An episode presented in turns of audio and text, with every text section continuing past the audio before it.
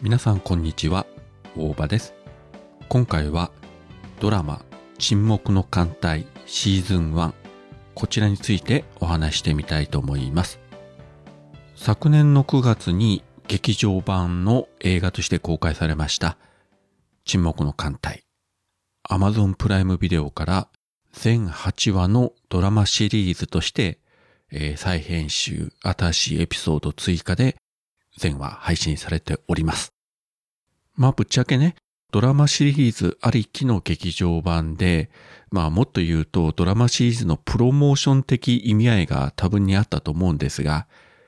映画公開時にね、最初からこれ来年ドラマでやります。アマプラで見放題配信ですよとか言うと映画館に行く人が減ってしまうんで、まあ映画公開時にはそこはね、まあ大人の事情で言わずに、えー、まあそれについてね、まあ反発をね、感じる人もいるとは思いますけれども、まあまあそこはしゃあないかと。ただ自分、この映画版もね、IMAX 上映で、えー、見に行きましたけれども、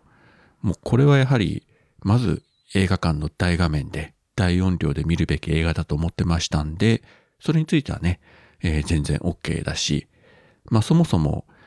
えー、この沈黙の艦隊、あの、モーニングで連載してる当時からリアルタイムで読んでまして、今も手元に、まあ手元にっていうか iPad の中に Kindle 版の全32巻が保存されてまして、時々読み返してるというね、まあ濃いファンでもあるんですけれども、そういった自分から見ても、まあちょっとねっていうところはあるんですけれども、基本的にはよくこの難しい作品を実写化したなと。で、どう考えてもね、普通に地上波のドラマでやれるスケールでもなければ、まあね、予算的にも絶対無理なんで、Amazon の資本化で配信という形でドラマ化されたというのは非常にいいことだったんじゃないでしょうか。まあ、あと他の手法でやるとすれば、ネットフリックスですかね。まあそれでもよかったかもしれませんけどね。で、今回の、えー、ドラマシリーズ全8話で描かれましたのが、原作の、えー、全32巻のうち11巻なので、ほぼ3分の1ですね。ということは、シーズン2、シーズン3までやれば最終回までいけるかという感じに単純計算上なるんですけれども、まあそういうふうにね、どこで区切っていくかなんですが、この後の大まかな展開で言えば、まあ、実際ね、ドラマとしてやるかどうかわかりませんけれども、えー、東京湾から脱出したヤマトが、今度は北極海で、同型艦のシーウルフと一騎打ちをすると。で、さらにその後、大西洋、ニューヨークを目指して、アメリカの大西洋艦隊、確かもう、えー、前艦で50隻以上出てくると思うんですが、その大艦隊にたった一隻で挑む。大きいね、戦闘はここまでなんですが、それ以降はかなりね、政治劇としての色合いが濃くなりまして、まあ、特に沈黙の艦隊の成立から海江田四郎の、えー、国連総会の出席、そしてそしてというね、展開になっていくので、まあそのあたりは本当にね、えー、潜水艦のバトルをドラマ化するよりもっと大変な状態になってしまうので、これ結構厳しいかなと。ね、国連総会をドラマでやるとかいうのは、どれぐらいね、人が出ればいいのか、エキストラどれぐらいいればいいのか、